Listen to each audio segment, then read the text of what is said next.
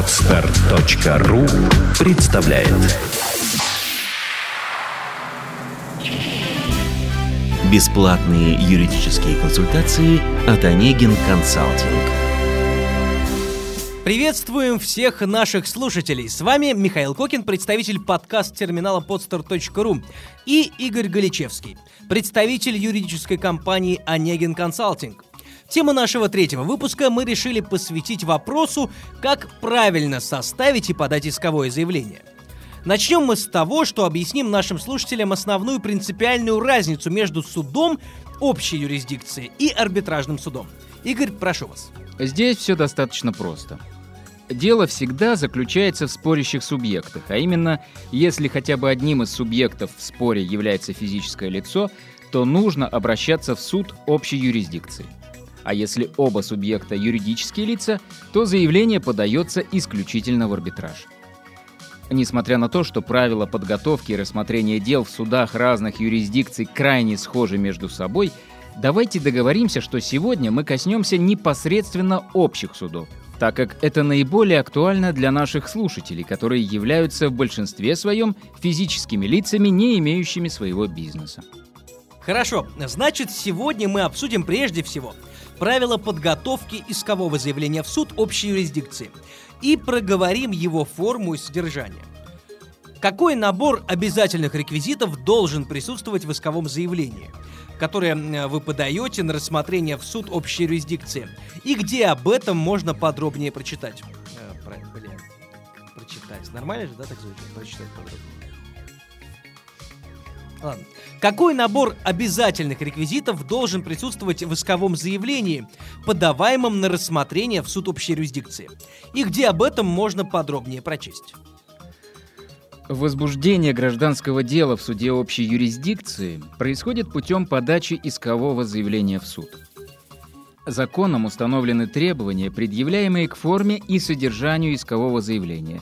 Статья 131 ГПК РФ. Первое наименование суда, в который подается заявление. Второе. Наименование истца и его место жительства. Третье. Наименование ответчика и его место жительства. Четвертое. В чем заключается нарушение либо угроза нарушения прав, свобод или законных интересов истца и его требования. Пятое обстоятельства, на которых истец основывает свои требования и доказательства, подтверждающие эти обстоятельства.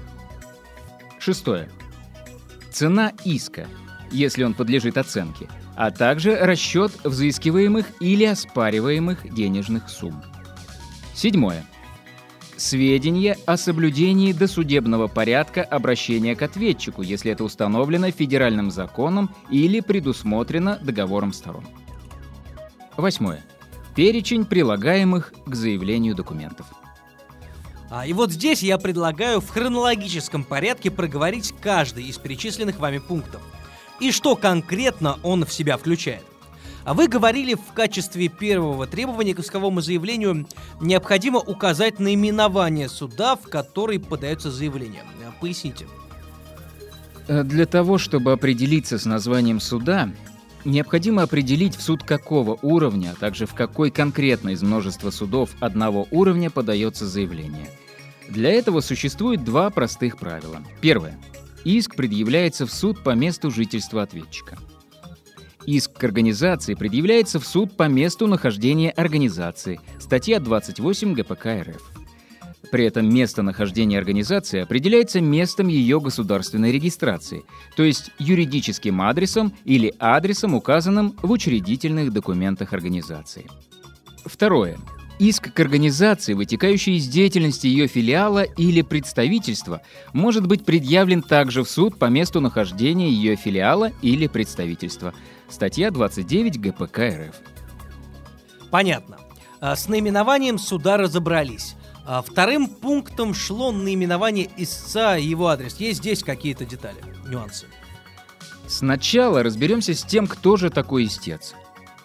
Это участник процесса, в защиту прав и интересов которого возбуждено дело. То есть, по сути, это тот субъект, который непосредственно выступает в исковом заявлении с определенными требованиями. Обратите внимание, не подает заявление, а который именно выступает в нем в качестве субъекта, чьи права нарушены и который предъявляет соответствующие исковые требования. Например, в трудовом споре, связанном с невыплатой заработной платы работодателем, истцом будет работник, кто эту заработную плату не получил, то есть конкретное физическое лицо, которое определяется по имени, отчеству и фамилии. Кроме этого, указывается адрес истца. Здесь необходимо указать адрес регистрации истца по месту проживания, пребывания, а также адрес, по которому с истцом осуществляется связь. Именно по этому адресу суд будет направлять всю корреспонденцию. Здесь же можно указать и другие средства связи – номер телефона, факса, мобильного телефона – все изложенное распространяется и в отношении представителя истца, если заявление подается представителем. Далее, третьим пунктом вы указывали наименование ответчика и его адрес. А, пожалуйста, поконкретней об этом. Начну опять с вольного определения. Ответчик – это участник процесса, привлекаемый в качестве предположительного нарушителя прав истца.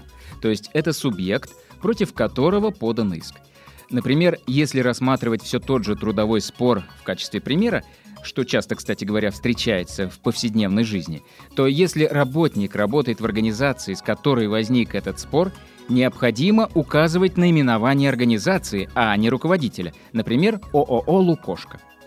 Если же работник работает у индивидуального предпринимателя без образования юридического лица, сокращенно ИП, или у физического лица, не имеющего статуса предпринимателя, то указывается фамилия, имя и отчество этого работодателя.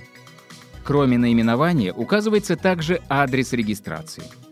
Если адрес регистрации и фактический адрес не совпадают, то следует указать адрес для корреспонденции или почтовый адрес.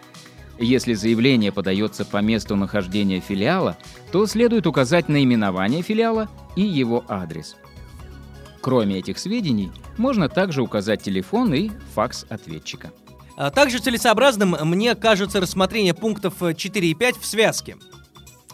Это были пункты, э, в чем заключается нарушение, либо угроза нарушения прав, свобод или законных интересов истца, и обстоятельства, э, на которых истец основывает свои требования. Соглашусь с вами, Михаил. Как правило, в исковом заявлении необходимо описать факты, с которыми истец связывает нарушение своих прав. Эти факты должны сопровождаться ссылками на соответствующие доказательства.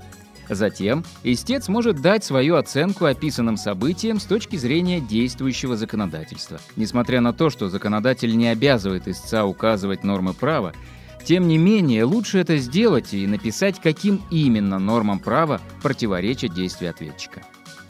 В конце содержательной части искового заявления после слова «прошу» истец должен сформулировать свои требования четко. Как правило, требования начинаются со следующих слов «взыскать», «обязать», «восстановить» и так далее. Шестой пункт содержания искового заявления, подаваемого в суд общей юрисдикции, был посвящен цене иска и расчету взыскиваемых и оспариваемых денежных сумм. О чем нашим слушателям вы можете сообщить здесь? В зависимости от цены иска уплачивается государственная пошлина. В общей юрисдикции она определяется в соответствии со статьей 333, часть 19 НК РФ. Отдельно обращаю внимание, что по трудовым спорам истцы освобождены от судебных расходов, в том числе от уплаты госпошлины, то есть цена иска не имеет значения. Что касается расчета взыскиваемых сумм, то его необходимо привести в самом исковом заявлении или в приложении к заявлению. И переходим к седьмому пункту, который звучал как э, «Сведения о соблюдении досудебного порядка обращения к ответчику». Я сразу хотел бы попросить вас дать здесь практические рекомендации. Здесь я бы рекомендовал нашим слушателям взять себе за правило, прежде чем обращаться в суд, в любом случае послать претензию по факту возникшего конфликта, вне зависимости от того, требует это закон или договор или нет. Чем это может быть полезно? Ну, во-первых, вы известите таким образом своего оппонента о серьезности ваших намерений – что может свести ваш спор на нет еще на досудебной стадии. А во-вторых, по существу ответа можно будет понять, какую позицию ваш оппонент собирается занимать и признает ли он вообще ваши требования. В ряде случаев даже ответ второй стороны по спору на вашу претензию можно использовать как соответствующее доказательство по предстоящему делу. Ну и последний из обозначенных вами ранее восьмой пункт, посвященный перечню прилагаемых к заявлению документов. Поясните, пожалуйста, какой минимальный набор документов должен быть для обращения в суд общей юрисдикции? В заявлении, обращенном к суду, могут быть изложены ходатайства истца. Чаще всего истец не располагает всеми необходимыми документами, поэтому в исковом заявлении целесообразно указать на необходимость истребования от ответчика или сторонних лиц, органов, определенных документов, вызова в качестве свидетелей тех или иных лиц, направления запросов в другие организации, то есть оказание содействия истцу в сборе доказательств. Перечень прилагаемых к исковому заявлению документов определяется статьей 132 ГПК РФ и содержит следующие основные документы. Копии заявления в соответствии с количеством ответчиков и третьих лиц, то есть у каждого участника процесса должен быть свой экземпляр искового заявления.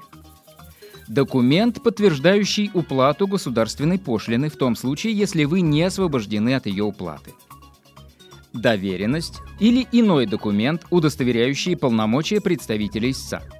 Доверенность прикладывается в том случае, если заявление от имени истца подписано его представителем. Документы, подтверждающие обстоятельства, на которых истец основывает свои требования. Копии этих документов для ответчиков и третьих лиц, если копии у них отсутствуют. К исковому заявлению необходимо приложить все документы, имеющие отношение к разрешению спора. Доказательства, подтверждающие выполнение обязательного досудебного порядка урегулирования спора, если такой порядок предусмотрен федеральным законом или договором. Расчет взыскиваемой или оспариваемой денежной суммы, подписанной истцом или его представителем, с копиями в соответствии с количеством ответчиков и третьих лиц. Расчет может быть приведен как в исковом заявлении, так и в приложении к нему. Важно! Исковое заявление подписывается истцом или его представителем при наличии у него доверенности, в которой отражены полномочия на подписание заявления и предъявление его в суд.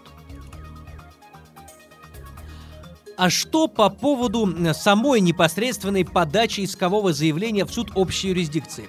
Как э, осуществляется она? Исковой материал можно передать в суд двумя способами. Первый способ – по почте – Всю корреспонденцию в суд необходимо послать заказным письмом с описью и уведомлением о вручении. В случае направления иска по почте днем подачи заявления считается день отправки, который определяется по почтовому штемпелю. Второй способ. Непосредственно в суде через канцелярию. Здесь гражданин вправе потребовать, чтобы на его экземпляре заявления была сделана отметка о принятии заявления – дата, подпись, фамилия, имя, отчество должностного лица, осуществившего прием. Игорь, спасибо большое. А всем, кто нас слушает, я напоминаю, вопрос освещался представителем Onegin Consulting при поддержке проекта podstar.ru.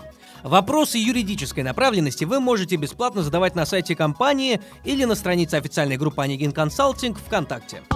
Сделано на podster.ru Скачать другие выпуски подкаста вы можете на podster.ru